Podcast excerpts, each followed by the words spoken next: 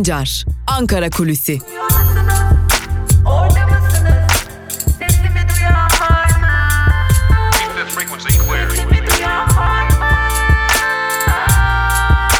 Özgürüz Radyo.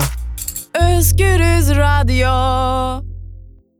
Özgürüz Radyo'dan ve Ankara Kulisi programının ilk bölümünden merhaba sevgili dinleyenler. Hafta içi her gün olduğu gibi bugün yani haftanın son gününde 8 Kasım Cuma gününde Özgürüz Radyo'da karşınızdayız. Ankara Kulisi programında hafta içi her gün size Ankara gündemini aktarıyoruz. Aynı zamanda Ankara'da konuşulanları, siyasette konuşulanları sizlerle buluşturuyoruz. Programımızın ikinci bölümünde ise gazete manşetleri ve günün öne çıkan yorumlarıyla karşınızda olmaya devam ediyoruz.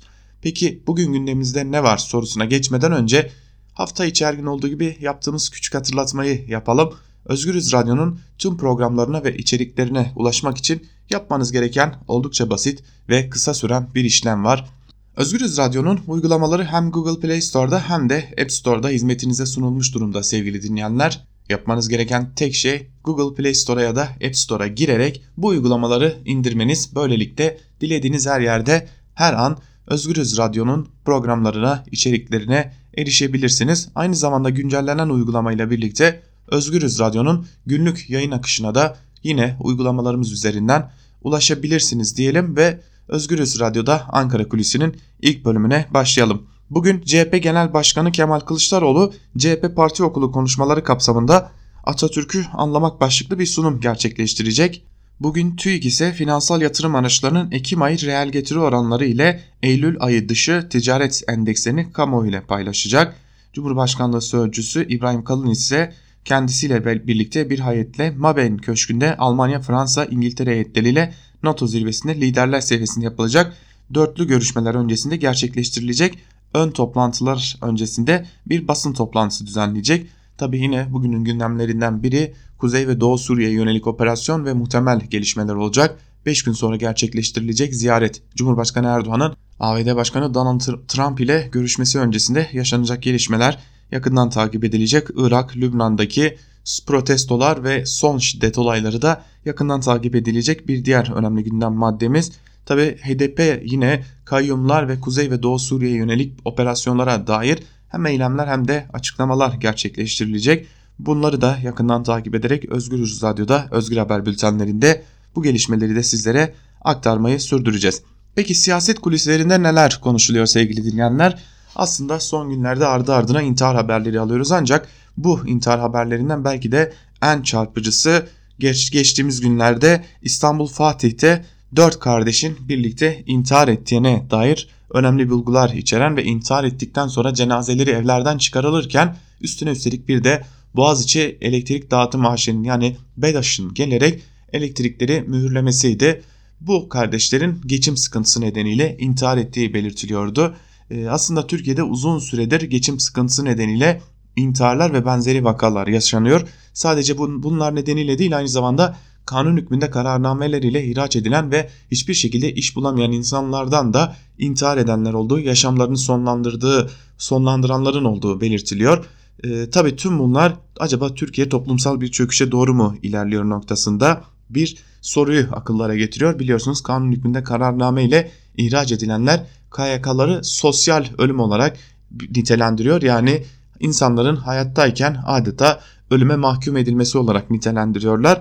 Tabi siyasal partiler bu konuları tartışıyorlar. Özellikle muhalefet partileri kanun hükmünde kararnameler ile yaşanan ihraçların toplumsal anlamda ne gibi bir çöküşe neden olduğunu yine ekonomik krizin sadece ekonomik değil sosyal boyutlarının ne olduğunu toplumda yaşanan çöküşün nelere işaret ettiğine dair önemli tartışmalar yürütüyorlar ancak Adalet ve Kalkınma Partisi zaten kanun hükmünde kararnameler ve getirdiklerine dair kapılarını tamamen kapatmış durumda ancak ekonomik kriz nedeniyle yaşanan intiharlar ve bunların kamuoyuna yansımaması için de yandaş medyaya önemli bir talimat gittiğini biliyoruz. Kısacası şunu söylemek mümkün. Önemli tespitler yapılıyor. Toplumsal bir çöküşe doğru sürüklendiğine dair Türkiye'nin ancak iktidar ve iktidar medyası bunu görünür kılmamanın çabaları içerisine girişmiş durumdalar. Tabii önemli bir diğer gündem maddesi Cumhurbaşkanı Erdoğan'ın ABD'ye gerçekleştireceği ziyaret ve e, buna eş zamanlı olarak gerçekleşen kimi tahliyelerin yarattığı tartışmalar Aslında bu tartışmalara ilişkin olarak AKP'den önemli bir ismin yaptığı çok dikkat çeken bir tahlil vardı. Yalnız Türkiye'yi önlemek istiyoruz ve bunu önlememiz gerek şeklinde dikkat çeken bir tabir kullanıldı. Ne demek yalnız Türkiye diye sorduğumuzda ise şu yanıtı aldık. Özellikle Barış Pınar Harekatı ve öncesinde S-400'ler konusunda ortaya çıkan tabloyla Türkiye yalnızlaştırılmak isteniyor. Batıdan batıdan kopmuş ve doğuya daha fazla yaklaşmış bir Türkiye, Türkiye algısı yaratılmak isteniyor. Bizler bunun önüne geçmek istiyoruz.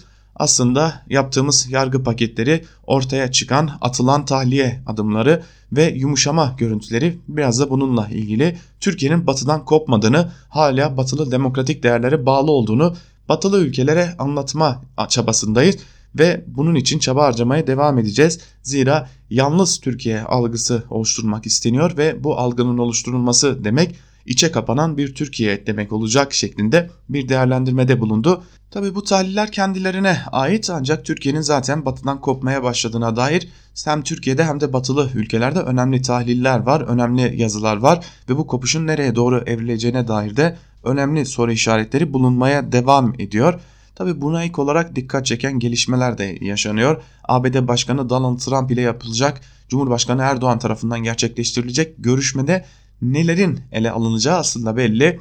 Önemli, en önemli gündem maddesi elbette ki Kuzey ve Doğu Suriye'ye yönelik operasyon Demokratik Suriye güçleri konusu ve kısmen de olsa S-400'ler ve F-35'ler konusu ele alınacak. Aslında Cumhurbaşkanı Erdoğan daha doğrusu AKP hükümeti ABD Başkanı Donald Trump'tan bu randevuyu ve bu çağrıyı alabilmek için uzun zamandır bekliyorlardı. Bu görüşmeyi uzun zamandır bekliyorlardı ve bu görüşme artık gerçekleşecek 5 gün sonra. Bu görüşmenin ardından Suriye sahasında dikkat çekici gelişmelerin yaşanması da kuvvetle muhtemel görünüyor. ABD çekileceğim dediği kimi noktalara geri döndü. Buralarda üst kurma hazırlığı yapıyor. Öte yandan Suriye petrollerinin bulunduğu bölgelerdeki askeri varlığını güçlendirirken buradaki petrol gelirlerinin de Demokratik Suriye güçlerine aktarıldığına dair bir açıklama yaptı. Görüşmede bunlar ne nedenli ele alınacak ve ABD'nin e, bölgedeki varlığı Demokratik Suriye güçleriyle Türkiye arasındaki çatışmaları nasıl etkileyecek? Bunlar da önemli gündem maddeleri olacak. Önümüzdeki haftanın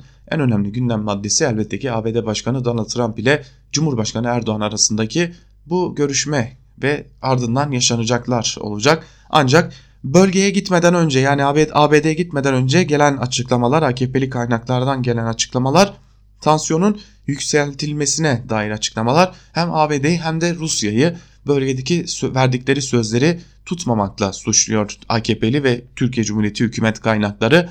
Ne, neyle suçluyorlar? Demokratik Suriye güçlerinin çekilmemesiyle ve yine çekililen bölgelerde ise saldırıların devam ettiğine dair önemli suçlamalar yöneltiyorlar. Ee, bu konuda önümüzdeki haftanın önemli dikkat çekecek bir diğer konusu olacak. Zira bu söylemler Türkiye'nin operasyonu genişletme ihtimalinin hala bulunduğuna da işaret ediyor diyelim. Ankara Kulisi'nin ilk bölümünü burada noktalayalım sevgili dinleyenler. Ancak ikinci bölümde kısa bir aradan sonra Özgürüz Radyo'da karşınızda olmaya devam edeceğiz ve gazete manşetleriyle günün öne çıkan yorumlarını Özgürüz Radyo'da sizlerle paylaşacağız. Şimdilik küçük bir ara Özgürüz Radyo'dan ayrılmayın.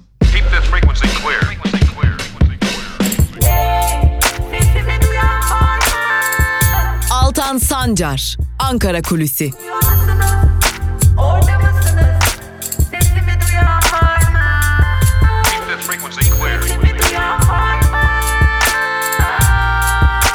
Özgürüz Radyo. Özgürüz Radyo. Ankara Kulisi'nin ikinci bölümüyle tekrar merhaba sevgili dinleyenler. Programımızın ikinci bölümünde gazete manşetleri ve günün öne çıkan yorumlarıyla sizlerle olacağız. İlk gazetemiz Yeni Yaşam gazetesi olacak. Yeni Yaşam gazetesinin bugünkü manşetinde Ankara'ya IŞİD ve Bağdadi soruları sözleri yer alıyor. Ayrıntılarda ise şu cümlelere yer verilmiş. IŞİD lideri Bağdadi'nin eşi ve akrabaları Hatay'a gelerek bir süre yaşamış. Erdoğan da dün Bağdadi'nin eşinin bir buçuk yıl önce yakalandığını açıkladı. Şimdi birçok soru yanıtlanmayı bekliyor. Türkiye, Bağdadi'nin eşinin bir buçuk yıl önce yakaladıysa Erdoğan niye bunu şimdi açıklıyor? Bağdadi öldürülmeseydi bu açıklanmayacak mıydı? Bağdadi'nin eşi ve diğer akrabaları Hatay'a ne zaman geldiler ve bu süre nerede bu süre zarfında nerede kaldılar? Onları Türkiye'ye getiren ve koruyan kimlerdi? Bağdadi'nin eşi yakalandıktan sonra mülteciler için kurulan geri gönderme merkezinde bekletilmiş. bu kadar kritik olan bir isim başka yere mi gönderilecekti? Bağdadi Hatay sınırına 5 kilometre mesafede DSG ve ABD operasyonuyla öldürüldü. Öldürülmeseydi Bağdadi de mi Hatay'a gelecekti? Yeni Yaşam gazetesinden ardı ardına 3 kısa haberi de sizlerle paylaşalım. Göstermelik mücadele başlıklı haberin ayrıntıları şöyle. Dünyadan gelen baskılar sonucu Türkiye IŞİD'le mücadele ediyormuş gibi bir görüntü oluşturarak her gün Bağdadi'nin bir yakınını yakaladığını açıklıyor. Ancak rakamlar IŞİD'le mücadelenin lafta kaldığını gösteriyor. Adalet Bakanlığı'nın verilerine göre 2015-2019 arası gözaltına alınan toplam 26.466 IŞİD şüphelisinin 21.949'unun serbest bırakıldığı ortaya çıktı. Ateşkes ihlali araştırılsın başlıklı haberin ayrıntıları ise şöyle.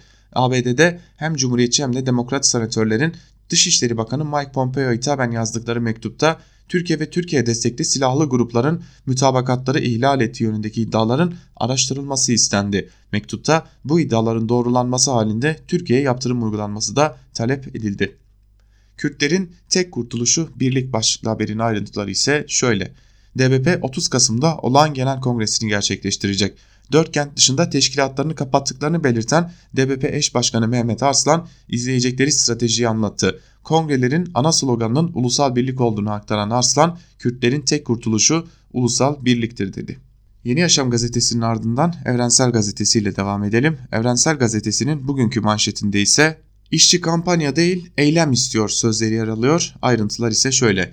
Türk İş'in vergide adalet talebiyle başlattığı imza kampanyasının bile inandırıcı olmadığını belirten işçiler iş bırakma dahil olmak üzere eylem kararı alınmasını istiyor. Vergide adalet talebiyle eylem yapacağını açıklanmaması, açıklanmasına rağmen işçilere sadece imza kampanyası yapacaklarını söyleyen Türk İş'in bu tavrı tepki topluyor. Türk Metal'in örgütlü bulunduğu BMW Otomotiv ve GMC jant fabrikalarında Türk İş'in bu kampanyasını inandırıcı bulmamalarına rağmen %100 katılım gösteren işçiler işe geç başlama, iş bırakma, kitlesel mitingler gibi eylemler talep ediyor denmiş haberin ayrıntılarında. Madenci şirketten köylüye sus payı başlıklı bir diğer haberi aktaralım yine Evrensel Gazetesi'nden. CHP'nin Doğa Hakları Birimi Erzincan'daki altın madenleri ve diğer çevre sorunları ile ilgili yaptığı incelemeleri ve yurttaşlarla yapılan görüşmeleri raporlaştırdı. Raporda dikkat çeken en çarpıcı bölüm bölgede faaliyet gösteren Anagold ve Alaser Gold Maden AŞ'nin köylülere ekonomik yer değiştirme ve geçim kaynaklarının destek protokolü adı verilen bir anlaşma imzalatması. İmzalanan protokol gereği Sabırlı köyünde ikamet edenlere 40 bin lira yakacak yardımı, 50 bin lira hayvancılık desteği ve 40 bin TL yem desteği olmak üzere 130 bin TL yardım yapılmış. Destek alan köylerin madenci şirkete karşı adli başvuruda bulunmalarını yasaklarken yasağın ihlali durumunda şirkete şirketin verdiği 130 bin liralık yardımı faiziyle geri isteme hakkı da verilmiş deniyor. Haberin ayrıntılarında adeta köylüleri tehdit edercesine ve bütün haklarından soyutlarcasına imzalatılmış bir sözleşmeyle karşı karşıyayız. Cumhuriyet Gazetesi ile devam edelim. Cumhuriyet Gazetesi'nin bugünkü manşetinde toplumsal karabasan sözleri yer alıyor. Manşetin ayrıntıları ise şöyle. Dört kardeş aç kaldı, yardım istemedi. Fatih'te geçim sıkıntısı nedeniyle intihar ettikleri belirtilen yetişkin kardeşlerin bakkala 2260 lira veresiye borçları çıktı. Oya ve Kamuran yetişkinin arkadaşı Serpil Alkan yeşil kartı bile kabul etmediklerini anlattı. CHP yöneticileri bu Türkiye'nin utancı dedi. Toplu intiharlar çoğunlukla yaşamlarında kendini sıkışmış hisseden bireylerin oluşturduğu gruplarda meydana geliyor. Fatih'teki olay bunun bir örneği gibi görünüyor. Psikolojik otopsi yapılması gerekiyor. Bütün enerjisini dindar nesil için harcayan iktidar çocukların geleceğini karartıyor.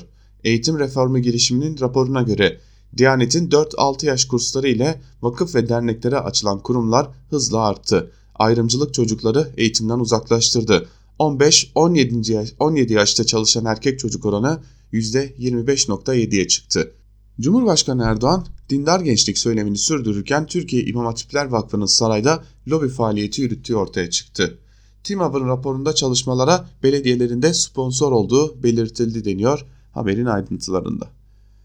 Bakan da icralık başlıklı bir diğer haberin ayrıntıları ise şöyle. Ürününü değerinden satamadığı için borçlarını ödeyemeyen birçok çiftçi ve üreticinin uğradığı icra ve aciz işlemine Tarım ve Orman Bakanı Bekir Pakdemirli'nin aile şirketi de eklendi. CHP milletvekili Sevda Erdan Kılıç, Türdeş Tarım'ın Torbalı'daki zeytinyağı fabrikasına icra geldiğini belirtti. icra işleminin Temmuz ayında yapıldığını ifade eden Kılıç, bir bakanın aile şirketi bile icralık oluyorsa siz de bir vatandaşın halini düşünün. Lafa geldi mi ekonomi şöyle iyi böyle iyi şunlar yapıldı diyorlar. Tabi şirketin 95 bin liralık borcu neden ödeyemediği de önemli diye konuştu deniyor haberin ayrıntılarında. Suriyelilerde Diyanete havale başlıklı haberin bir bölümü ise şöyle. İktidar kalıcı olarak gördüğü Suriyelilerin uyumu için Diyanet başta olmak üzere tüm kurumları seferber etti.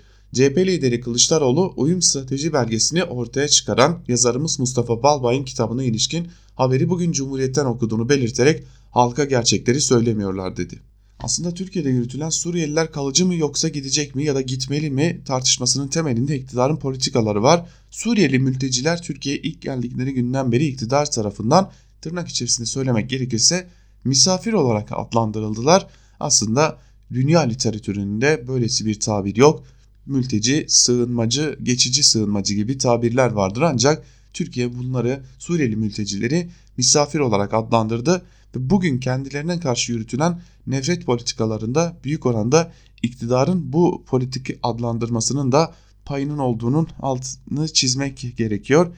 Eğer uluslararası literatüre göre bir sınıflandırma ya da bir e, isimlendirme yapılsaydı aslında Suriyeli mültecilere yönelik bu kadar nefret söylemi geliştirilemeyecekti. Artık ülkelerine gitsinler ya da gitmeliler söylemi de gerçekleştirilemeyecekti. Çünkü hukuki bir statüleri olacaktı. Ama sağ olsun iktidar misafir gibi İslami bir söylemle yetindi ve bugün Suriyeli sığınmacıların ne olacağı tartışılmak zorunda kalıyor.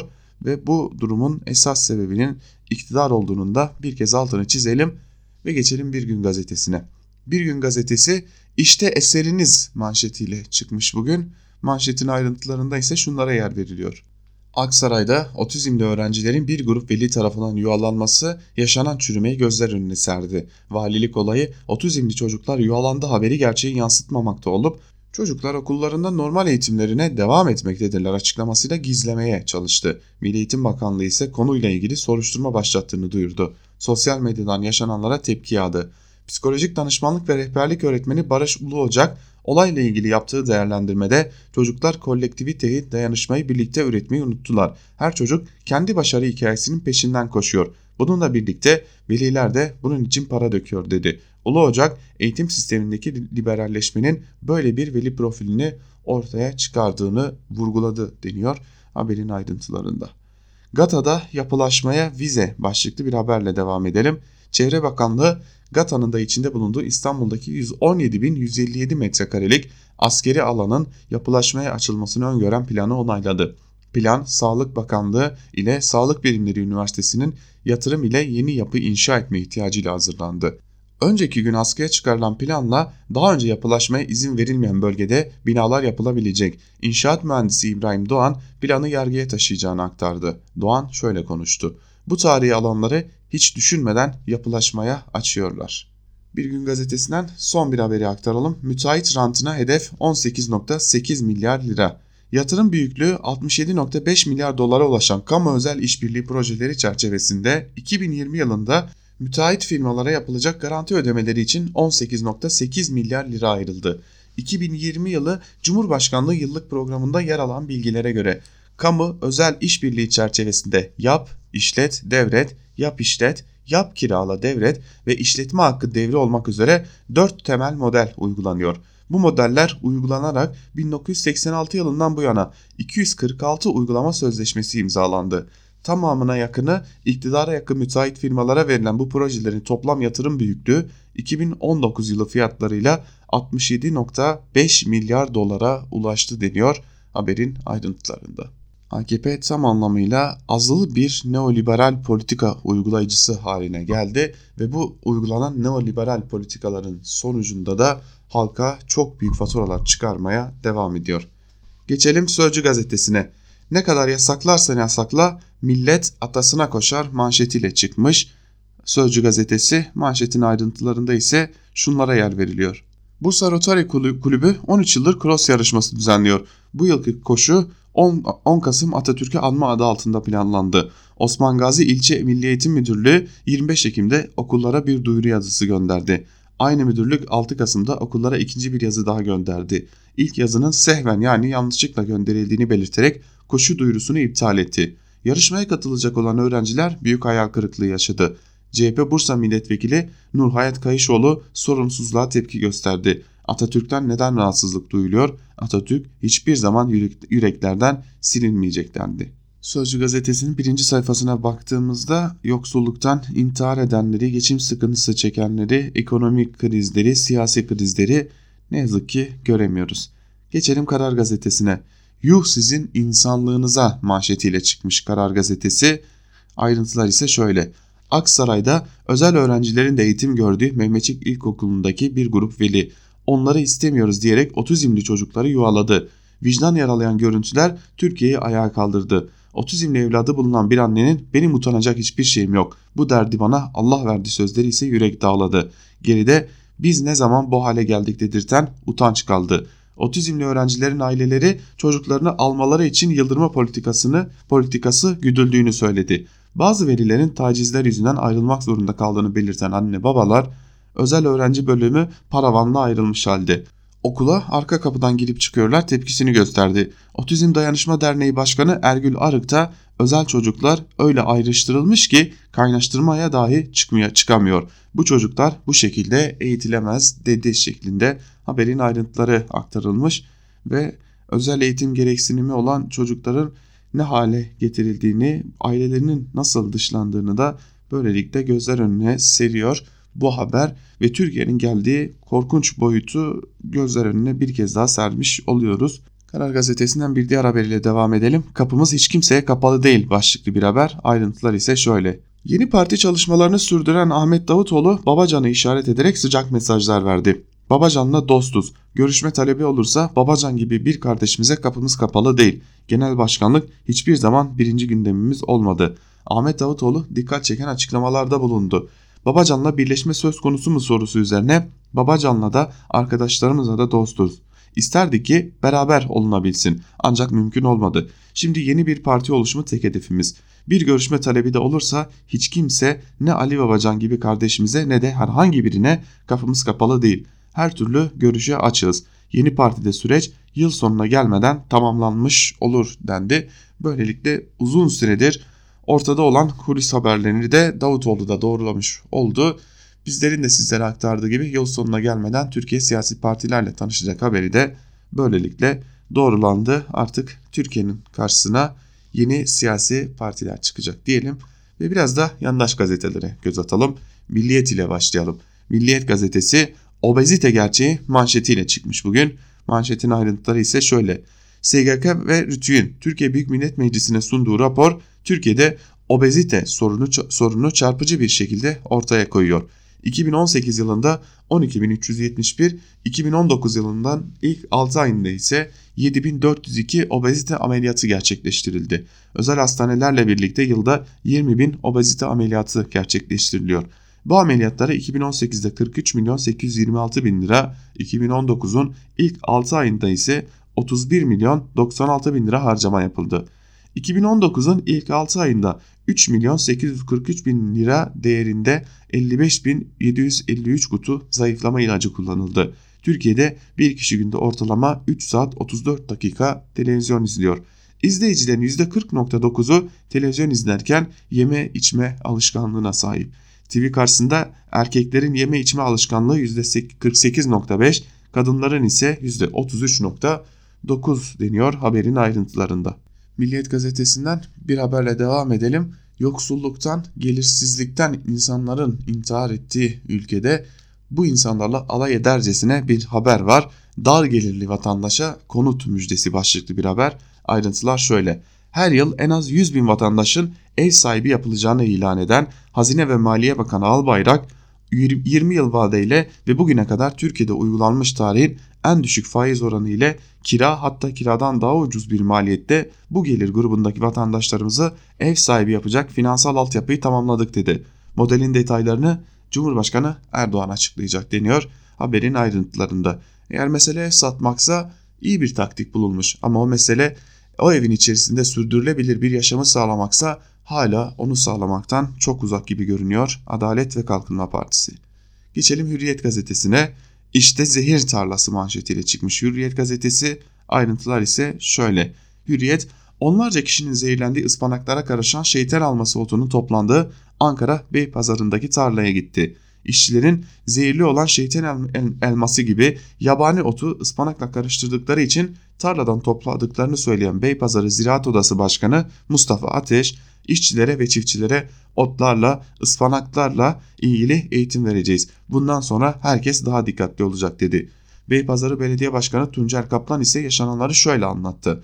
Olayın yaşandığı yer tarım arazileri içerisinde değil. Bu otun olduğu yer ıspanağın ekildiği çok küçük bir alan. İşçiler ıspanağı alttan keserken giderek giderken karıştırmış. Otun karıştırılması tamamen iş kazası. Zirai ilaçta yok deniyor haberin ayrıntılarında ve dönüp dolaştığımızda kabahat yine işçilere kalmış oluyor. Hiçbir şekilde denetim yapması gereken gerekli kurumların denetim yapmaması da bir suç olmuyor. Şimdi Hürriyet gazetesinde de yine dar gelirliye ucuz konut haberini görüyoruz. Yine aynı aymazlık bir yandaş gazetede var. Tabii ki bu yandaş gazetenin genel yayın yönetmeninin de artık Ahmet Hakan olduğunu da ve 48 meslektaşımızı da işten çıkardıklarını da hatırlatalım. Devam edelim Sabah gazetesine geçelim. Sabah gazetesi dar gelirliye kiradan ucuz ev manşetiyle çıkmış. İnsan aklıyla ağaya devam. Manşetin ayrıntıları şöyle. Hazine ve Maliye Bakanı Berat Albayrak dar, gelirli, dar gelirlileri 20 yıl vade ve tarihin en düşük faiziyle ev sahibi yapacak modeli açıkladı. Asgari ücretli ve dar gelirliye yönelik modelin finansman altyapısını tamamlamıştık. Konut kredisinde vade 20 yıl, faizde tarihin en düşüğü olacak. Dar gelirliler kiradan daha ucuz maliyetle konut sahibi olacak. Her yıl bu modelden en az 100 bin vatandaşımız yararlanacak. Evlerin modelleri, şehirler, şartlar bu ay bitmeden açıklanacak. Bu modelin diğer sektörlere de önemli katkısı olacak. Bunlar başlangıç yakında daha güzel müjdeler vereceğiz deniyor haberin ayrıntılarında. Tabi sadece dar gelirliyle alay edilmiyor. Aynı zamanda inşaat sektörünü kurtarmak için devlet eliyle güzel bir plan da devreye sokuluyor. Merak etmeyin sevgili dinleyiciler inşaat sektörünü de el birliğiyle biz kurtaracağız. Çünkü inşaat sektörünün içerisinde bulunduğu krizden de herhalde bizler sorumluyuz. Geçelim Star gazetesine. Star gazetesi Bağdat'ı işi derinleşiyor manşetiyle çıkmış bugün. Manşetin ayrıntıları ise şöyle. Başkan Erdoğan Bağdadi'nin ailesinin yakalanmasının ciddi bir ciddi boyutlara gittiğini belirtti. En yakınındaki 13 kişi şu an elimizde. Sorguları kararlılıkla sürüyor. Bunları derinleştirmek durumundayız ki yanlışa düşmeyelim. Bağdadi'nin tüm yakın çevresi ülkemizi hedef aldı ve bunlar ülkemize yerleşme gayreti içerisinde. En son Aziz'de ablası, eşi ve çocuğu yakalandı. Yakaladıklarımızı geri gönderme merkezimize alıyoruz. Adalet Bakanlığımızın vereceği kararı bekliyoruz. Eşi bir buçuk yıldır elimizdeydi. Fakat şimdi olay daha da genişledi, gelişti. Olay çift haneye giderken bunun için tüm yakınlarının olduğunu görüyoruz. Bunları da şu anda açıklamayı doğru bulmuyorum. Her şey çok daha net hale geldikten sonra açıklamasını yapacağız. Bağdadi'nin eşinin yanında DNA'sı doğrulanmış çocuğunun da olması bizim için önemli. Sorgulama işlemleri de kararlılıkla devam ediyor denmiş. Bağdadi öldükten sonra yapılan bu açıklamalara dair verilen bu manşetten haberden. İsrail PYD'yi kullanmak için destekliyoruz başlıklı bir haber var. Ayrıntılar ise şöyle. Türkiye karşıtı her planın altından çıkan İsrail, YPG'li teröristleri ileride kullanmak üzere yardım ettiklerini açıkladı. Dışişleri Bakan Yardımcısı Türkiye'nin operasyonu düzenlediği alanda YPG PKK farklı şekillerde yardım ediyoruz. Bunun meyvesini ileride alacağız ifadelerini kullandı deniyor. Yine Star gazetesinin birinci sayfasında da dar gelirliye ucuz konut müjdesi başlıklı bir haber var. Yine bu haberin burada da yer aldığını görüyoruz. Star gazetesinin ardından hızlıca yandaş gazetelerin manşetlerine de göz atalım. Türkiye gazetesi 20 yıl vadeli ev manşetiyle çıkmış. Bu da aynı manşetle çıkmış yani dar gelirlilerin şu an gelir bulamayanların aklıyla alay eden bir manşette. Bir diğer yandaş gazete Akşam gazetesi ise Bağdadi'nin sırları çözülüyor manşetiyle çıkmış.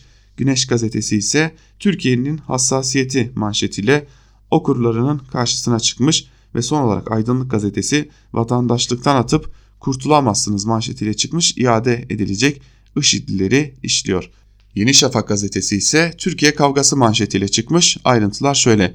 Cumhurbaşkanı Erdoğan'ın 13 Kasım'daki Washington ziyaretinin kesinleşmesi ABD'de yeni Türkiye tartışması yarattı.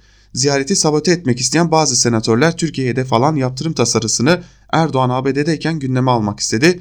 Kriz çıkmasını istemeyen Trump yönetimi ise bu giriş Dış İlişkiler Komitesi Başkanı Jim Rich Erdoğan buradayken bu tasarının görüşülmesinin iyi bir fikir olacağını düşünmüyorum ifadelerini kullandı. Demokratlar adına konuşan Bob Mendez de tasarıyı gündeme getirmeyi umuyorduk ancak başkanın Erdoğan buradayken hiçbir şey yapmak istemediğini hissediyorum dedi.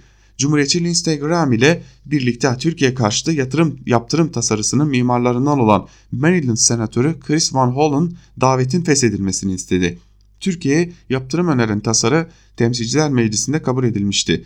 Tasarının yasallaşması için Senato'dan da geçmesi gerekiyor. Trump'ın ise veto yetkisi var deniyor bu haberin ayrıntılarında. Konvoy sırası Rusya'da başlıklı bir haberle devam edelim. Rusya'da ABD gibi PKK-YPG silah yardımı yapmaya başladı. Rus subaylar ve PKK elebaşları Tel Abyad'ın güneyindeki aynı İsa'daki koordinasyon merkezinde birlikte çalışıyorlar. Merkeze önce, önceki gün 25 ara, araçlık silah sevkiyatı yapıldı. Konvoyun görüntülerini PKK'ye bağlı yayın organları paylaştı. Kamışlı'da ise Esad kontrolündeki üsse Rus kargo uçakları inip kalkıyor deniyor haberin ayrıntılarında. Yeni Şafak adeta elimde olsa bütün Suriye'yi kontrol altına almak istiyorum dercesine haberler yapmaya devam ediyor. Son olarak Akit'e geçelim. Akit'in manşetinde terörün cesaret, cesaret hapı CHP sözleri yer alıyor. Manşetin ayrıntıları ise şöyle. Seçimlerde PKK'nın siyasi kolu HDP ile iş tutan, PKK PKK'li teröristleri meclise ağırlayan, DHKPC'li militanları mağdur gibi gösterip sahiplenen bunlar da yetmezmiş gibi askerlerimize kurşun sıkan PKK'lilerin cenaze törenlerine katılıp gözyaşı döken CHP'liler eli kanlı teröristlere cesaret veriyor denmiş haberin ayrıntılarında. Türkiye'de bir gün yargı bağımsızlaştığında bu manşetler nedeniyle terörün cesaret apı CHP ya da PKK'nin siyasi kolu HDP gibi manşetler attıkları için yargılanacaklarını şu an hiç düşünmüyorlar belki ama bir gün sadece bu manşetlerden dolayı bile bu gazetelere çok ağır cezalar kesilecek, günler gelecek ve adalet o gün bu manşetleri atan gazeteciler ve gazete sahipleri için biraz daha gerçekçi olacak. Biz de Akit ile birlikte gazete manşetlerini burada noktalayalım sevgili dinleyenler. Gazete manşetlerinin ardından da günün öne çıkan yorumlarında neler var hep birlikte bir de onlara göz atalım. Bugünü yine ağırlıklı olarak ekonomi gündemine ayırdık. Dün adalete ayırmıştık. Ekonomi gündemine dair yazılarla devam edelim. Tabi intiharları ele almadan olmaz. İlk olarak artı gerçekten Celal Başlangıç'ın insanlığın kaybolduğu ülkede insan kalmak çok zor başlıklı yazısıyla devam edelim başta İstanbul olmak üzere Edirne, Tekirdağ, Kocaeli'de 200'e yakın insan ıspanaktan zehirlenmiş. Saray beslemeli medya ıspanak başkanın iktidarına komplo yaptı havasında. Sadece ıspanak değil, ıspanak yiyerek güçlenen çizgi roman kahramanı Temel Reis hatta sevgilisi Safinaz bile vatan haini cesur terörist ilan edilecekti. Neyse ki başkanın adamları zehirlenmenin içine karışan güzel avrat otundan olduğunu açıkladı da ıspanak son anda hain terörist olmaktan kurtuldu ama tarlada ve tezgahta kalmaktan kurtulamadı. Şimdi İstanbul Fatih'te evlerinde ölü bulunan dört kardeşin intihar edip etmedikleri eğer ettilerse neden intihar ettiklerine dair yaşanan tartışmalarda Erdoğan iktidarı aynı paranoyayı üretiyor. Yaşları 48 ile 60 arasında değişen Cüneyt, Oya, Kamuran ve Yaşar yetişkin kardeşler siyanür içerek yaşamlarına son vermişler. İçlerinden Oya Mimar Sinan Üniversitesi'ne modellik yapıyormuş. Cüneyt de kuryelik, kamuran, obezite, Yaşar sarı hastasıymış. Dört kardeş de evlenmemiş, aynı evde oturuyormuş. Ev sahibi kirayı artırmak istiyormuş ama onlar 8 aydır kiralarını ödeyememişler. Su, doğalgaz, elektrik borçları varmış. Netekim cenazeleri alınıp kapı mühürlendikten sonra gelen sarayın müteahhitleri Cengiz ve Colin'e ait BEDAŞ evin elektriklerini kesmiş, ödenemeyen 607 lira 16 kuruşluk borçları nedeniyle evlerinin altındaki bakkala 2260 lira borçları varmış. Son birkaç ayda maddi sıkıntılarının iyice arttığı bakkal Yusuf Deniz'in anlattıklarından anlaşılıyor. İçeri girildiğinde dört kardeşin cansız bedenleriyle karşılaşmışlar. Sonuçta siyanürle intihar ettikleri adli tıp tarafından belgelenmiş. Dairelerinin kapısına dikkat siyanür var içeriye girmeyin polisi arayın diyecek kadar geride kalanları düşünen zarar gelmemesi için uyaracak kadar insanlık sahibilermiş. Ancak en azından pek çok cephesi açısından çok netken saray beslemeli basın bu olay üzerine bir telaş bir telaş ki sormayın. Bu intihar haberi dünkü saray beslemeli gazetelerin tümünden yakınında birinci sayfada yer almıyordu.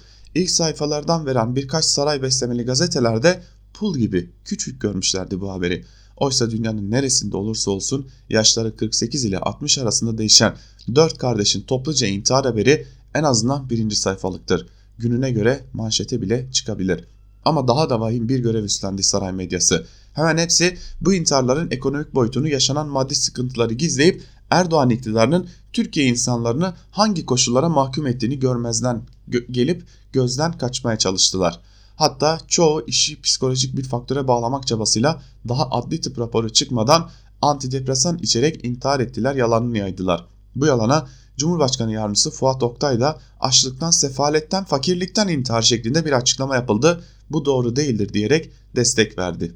Ne oluyor bu ülkeye? Son iki günde yaşananlar bile bu ülkede insanlığın hepten kaybolduğunu gösteriyor.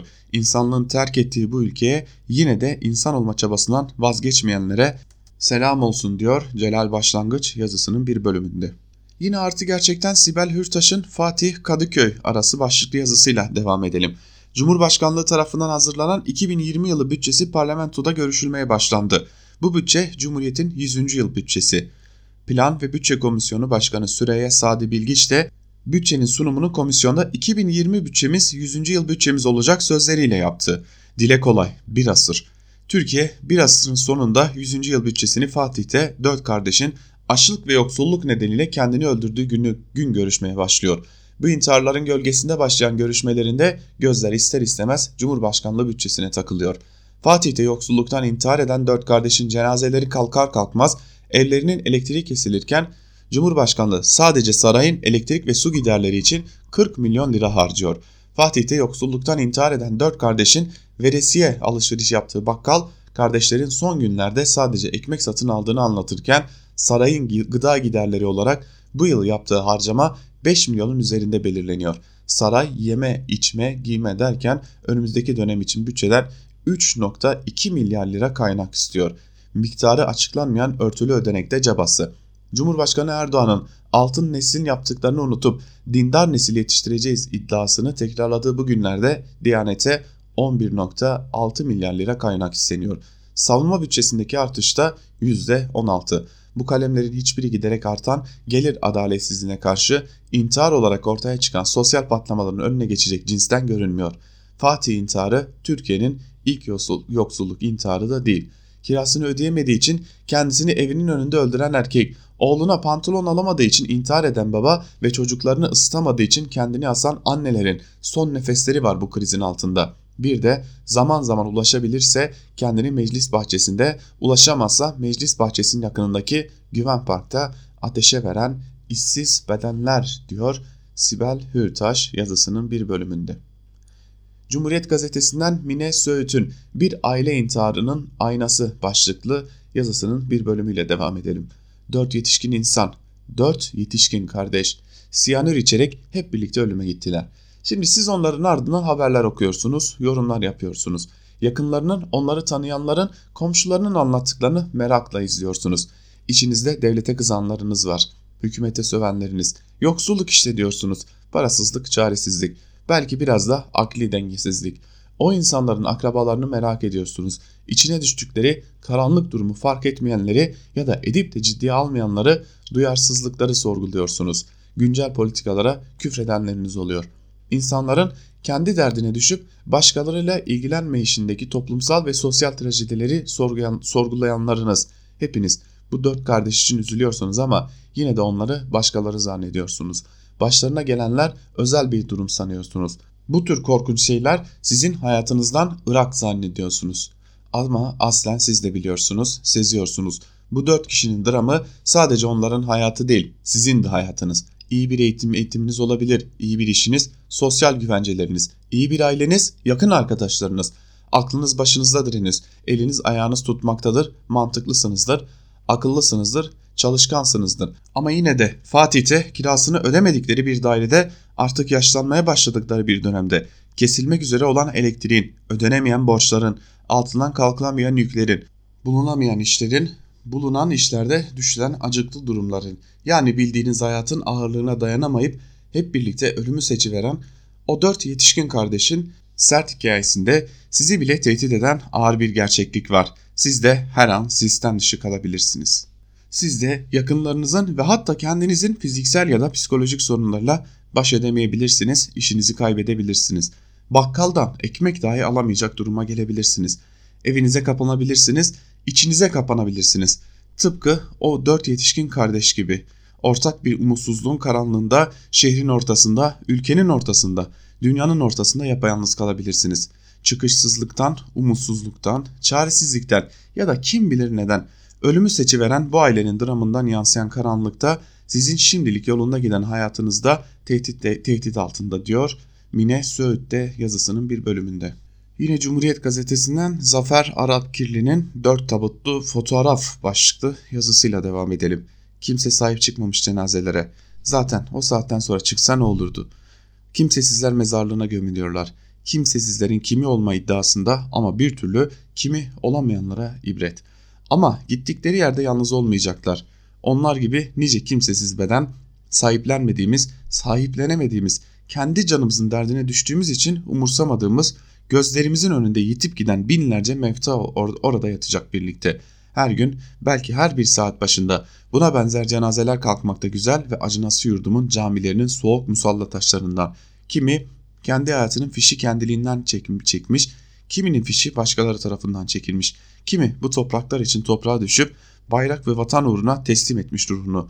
Ortak noktaları cenazede çalınan marşın ve atılan nutukların dışında pek umursanmamış olmaları. Ha bir de ana haber bülteninde kimi zaman acıklı bir müzik ve görüntü efektleri eşliğinde oturma odalarına birkaç saniyeliğine düşen gözyaşı damlaları var. O da lütfen adetten protokol gereği ama asıl ortak noktaları her ne kadar yaşamışlarsa yaşam sürelerince ödedikleri dolaylı dolaysız vergileri başka şeylere harcayıp onlara koklatmayan muktedirler tarafından umursanmamış olmaları. Çünkü onlar aslında bu sistemin, bu rejimin, bu soygun ve sömürü düzeninin yoksulluğa giderek daha kötü yaşamaya ve sonuç olarak açlığa ve depresyona itilmiş olmaktan müstaripler. Fatih'teki kenar bir mahallenin apartman dairesinden çarşamba sabahı çıkarılan 4 tabutun birinci sayfalarda ve TV bültenlerine yansıyan fotoğrafı aslında memleketin fotoğrafıdır. Bundan daha fazla dikkate alınmayı hak etmektedir gelir dağılımı adaletsizliğinden tutun da bozulan ve düzelmesi için hiçbir çaba gösterilmeyen sosyal dokunun, işsizliğin, çığ gibi büyüyen fukaralığın, öldürülen umutların, demokrasiden uzaklaşmanın, hukuk arızalarının toplumun damarlarına zerk edilen çaresizlik duygusunun fotoğrafıdır. Fevkalade ciddiye alınmalıdır. Semirtilen, her geçen gün daha da semirtilen müteahhitlerin, kirli nafakalarından, kapalı kapı ardında peşkeş çekilen milli varlıklarından, miras yedi gibi hovardaca harcanan vatandaş vergilerinden artılacak yüzde birim bile bu fotoğrafların önünün alınmasına yetebileceği akıldan çıkmamalıdır. Bakkal dükkanı yönetiminden daha amatörce ekonomi politikalarının yüzde birlik iyileşmenin bile bu fotoğrafa biraz olsun olumlu rötuş anlamına geleceği unutulmamalıdır. Biraz vicdan yetmektedir. Biraz kaldıysa diyor Zafer Arapkirli'de yazısının bir bölümünde. Mustafa Sönmez'e geçelim. Bir gün gazetesinden Mustafa Sönmez ekonomi kötü ama kötü demek yasak başlıklı bir yazı kaleme almış ve yazının bir bölümünde şunları kaydediyor. AKP politikalarının en sıkı savunucusu Sabah gazetesinde köşe yazarı olan Dilek Güngör ekonomiye ilişkin bir yasa hazırlığında iddia etti. Ancak bu yasa ekonomik göstergeleri düzeltmek için değil göstergeleri yorumlayanlar için çıkacak. Güngör'ün yalancı çobanlar dediği diyerek yayınlanan yazısında ulusal ekonominin genel yapısına, Türk lirasına, makroekonomik büyüklüklere ve finansal göstergelere ilişkin yalan haber yapsanız da, söylenti çıkarsanız da, yorum yapsanız da, rapor yazsanız da ceza almıyorsunuz. Ancak şu günlerde konuyla ilgili bir düzenleme hazırlığı yapıldığını biliyorum diyerek kulis bilgisini paylaştı. Dünyanın hiçbir yerinde ekonomiyi yorumlayanların bu şekilde bir tehdit altına sokulduğu görülmemiştir. Bu saray rejiminin yeni saçmalıklarından biri olacaktır. Anayasa insan hakkına, basın ve medya özgürlüğüne aykırıdır. Dilerim bu tartışma konusu ile konusu konusu bile yapılmaz. Toplumu diledikleri gibi tahakküm altına almaya çalışıyorlar ancak bunu başaramayacaklar. Yine bu konuya ilişkin olarak yine Bir Gün gazetesinden Yalçın Karatepe'nin ekonomi politikalarını eleştirmek yasaklanacakmış başlıklı bir yazısı var. Onu da aktaralım sizlere. AKP iktidarının zayıf karnının ekonomi olduğunu biliyoruz. Güçlen ekonomi, tarihi zirvelerine yükselmiş olan işsiz sayısı, yüksek seyreden enflasyon, bankacılık sisteminde yaşanan ödenemeyen krediler sorunu, iflaslar, konkordatolar vesaire. Ekonomik sorunların listesini uzatmak mümkün. Çarşamba günü Sabah gazetesinde yayınlanan bir yazıdan anlıyoruz ki iktidar artık bu konuların açıkça konuşulmasını istemiyor. Ekonomi hakkında eleştirel konuşmayı yasaklayacak bir yasa taslağı hazırlığı içerisindelermiş. Söz konusu yazıya göre yasaklamanın kapsamı da oldukça geniş. Şimdi sıralanan bu suçlara baktığımız zaman rahatlıkla şunu söyleyebiliriz ki bunu hazırlayanların ekonomik tatmin ve analiz nasıl yapılır konusunda zerre kadar fikirleri yok. Sadece onların değil bu düzenlemeye alkış tutan ve artık öyle bol keseden sallamak yok beyler diyerek tehdit eden köşe yazarının da bir fikrinin olmadığı belli. Eğer böyle bir düzenleme yapılırsa bunun tek ve gerçek nedeninin ekonomik eleştiride bulunanların cezalandırılması bu nedenle de kimsenin ekonomi politikalarını eleştirmeye cesaret etmeye dahi yeltenmesini önlemektir. Başka hiçbir amacı olamaz. Ülkede zaten olmayan ifade özgürlüğünün artık somut olarak ekonomi konularına da uygulanacağı anlaşılıyor. İktisatçılar aslında komik insanlardır. Kendileriyle ilgili espri yapmaya bayılırlar. Mesela iki iktisatçının olduğu yerde en az 3 farklı görüş vardır söylemini duydunuz mu? Böyle bir alandır ekonomi. İktisatçılar bugün sahip oldukları verileri kullanarak ekonomik kurumları çerçevesinde geleceğe ilişkin öngörüde bulunurlar. Bu öngörüler gerçekleşir, gerçekleşmeyebilir. Tahmin sonuçları ile gerçekleşenler arasında fark olması da çok normaldir. Çünkü bir yığın faktör bu süreçte etkili olmuş olabilir. Şimdi hazırlandığı söylenen yasayı bakana da uygulayacaklar mı? Çünkü öngörüleri tutmadı. Üstelik bu öngörülerde bulunarak siyasi bir menfaat elde etmeye çalıştıkları da aşikar. Ne olacak şimdi? Bakan da mı hapse atılacak? Elbette hayır. Mevcut yargı uygulamalarında gördüğümüz gibi bu konuda düzenlemeyi istediklerine uygulayacaklar. Onların da iktidarın ekonomi politikalarını eleştiren iktisatçılar olacağını tahmin etmek zor değil. Bakın bu öngörüm kesin tutar. Öngörüm tutacağı için ben yırtarım. Öngörüsü tutmayan iktisatçılar düşünsün diyor Yalçın Karatepe yazısının bir bölümünde. Evet geldiğimiz noktada artık iktisatçılarımızı da hapsetmeye adım adım ilerliyoruz. Bir onlar kalmıştı az da olsa özgür konuşabilen artık onları da hapsedeceğimiz günler çok da uzak görünmüyor. Geçelim gazete duvardan Cansu Çamlıbel'in vazgeçilemeyen 13 Kasım randevusunun hikmeti başlıklı yazısına yazısının bir bölümünde Çamlıbel şunları aktarıyor. Bugün Türk hükümetinin yetkili ağızların ABD soykırım kararı nedeniyle şiddetle kınarken mukabele adımlarından bahsedilmiyor olması gerçekte şundan kaynaklanıyor. Ankara'nın mukabele adımı olarak öne sürebileceği yaptırımlar hali hazırda ABD tarafından Türkiye'ye uygulanıyor ya da uygulanmak üzere. Ankara'ya yönelik de facto silah ambargosu Patriot füzelerinden Cumhurbaşkanlığı korumalarının tabancalar, tabancalarına genişlemiş durumda. İki NATO müttefiki arasında askeri işbirliği Türkiye'nin Rus S-400 savunma sistemini satın almasının ardından F-35 savaş uçağı programında programından atılmasıyla zaten ziyadesiyle yara aldı. İncirlik üssünü de Türkiye kapatmadan Amerika Birleşik Devletleri'nin kendisi kritik operasyonlarda bypass etmeye başladı bile. IŞİD lideri Bağdadi'nin yakalanıp öldürüldüğü son operasyonda Amerikan helikopterleri daha yakındaki İncirlik yerine Irak Kürdistan bölgesinin başkenti Erbil yakınlarındaki askeri üstten havalandılar. İlişkiler zaten bütün motorları hava, havada devre dışı kalmış bir uçak gibi hızla irtifa kaybetmekteyken Erdoğan'ın bu haliyle aslen sembolik bir karar olan Ermeni soykırımının temsilciler meclisine tanınması yüzünden uçağı yere çakmak yerine yasaya dönüşme ihtimalini, ihtimali hayli kuvvetli olan yaptırım paketine direnmeyi öncelediği anlaşılıyor. Dolayısıyla da Erdoğan aslında Trump üzerindeki tüm etkisini kendisi ve ailesi aleyhine bir silaha dönmesinden kaygı duyduğu yaptırım paketinin engellenmesi için kullanma yönünde stratejik bir tercih yapmış gibi görünüyor. Yaptırımların yasallaşmasının ikinci adımı olan benzer bir tasarının Senato'da da oylanmasına yönelik hamlenin aslında haftaya tam da Erdoğan Washington'dayken yapılması yüksek ihtimaldi. Ancak Trump yönetimi devreye girdi ve Senato Dış İlişkiler Komitesi'nin Cumhuriyetçi Başkanı Jim Rich Erdoğan Washington'dan ayrılana kadar tasarıyı gündeme almayacağını açıkladı. Senato çoğunluk lideri Mitch McConnell da yine Trump ile dirsek teması içinde Lindsey Graham ve Chris Van Hollen tarafından Türkiye aleyhine hazırlanan ağır yaptırım tasarısını yumuşatmaya çalıştığını biliyoruz. Aldığım duyumlar Cumhurbaşkanı Erdoğan'ın da Washington'a gitmeden kendisinin ve ailesinin yaptırım tasarısı tasarılarını konu olmasına yönelik, yönelik rahatsızlığını çeşitli kanallardan ABD Başkanı Donald Trump'a ilettiği yönünde. Washington'da 13 Kasım'da yapılacak pazarlığın kamuoyu önünde dillendirilmeyen unsuru tam da bu olacaktır. 2 yıldır Trump yönetimiyle yapılan tüm pazarlıkların Erdoğan açısından en kritik unsuru Halkbank dosyasıydı. Halkbank aleyhinde ABD'de İran yaptırımlarını derme davası açılmasını engelleyemeyen Trump'ın gücü bakalım kongredeki Erdoğan'ın mal varlığına ilişkin talepleri gündemden düşürmeye yetecek mi diyor Cansu Çamlıbel'de ve böylelikle Cumhurbaşkanı Erdoğan'ın gerçekleştireceği o ziyaretin aslında bir diğer önemli gündeminin de doğrudan Cumhurbaşkanı Erdoğan'a ve ailesine yönelik uygulanabilecek muhtemel yaptırımları engelleme çabasının olduğunu görüyoruz diyelim ve Ankara Kulisi'nin ikinci bölümünü de burada noktalayalım. İlk bölümde Ankara gündemini ve Ankara'da konuşulanları sizlere aktarmıştık. Programımızın ikinci bölümünde ise gazete manşetleri ve günün öne çıkan yorumlarına yer vermiştik. Bugün ağırlıklı olarak özellikle Fatih'te meydana gelen dört kardeşin yoksulluk ve geçim sıkıntısı nedeniyle hayatlarına son vermesine bağlı olarak ekonomiye ve kardeşlere dair yazılara yer verdik. Bugün haftanın son günü haftaya pazartesi gününde yine Özgürüz Radyo'da Ankara Kulisi programında görüşmek dileğiyle bizden şimdilik bu kadar. Günün ilerleyen saatlerinde Özgür Haber bültenleriyle gelişmeleri aktarmak üzere karşınızda olmaya devam edeceğiz. Özgürüz Radyo'da kalmaya devam edin. Şimdilik bu kadar. Hoşçakalın.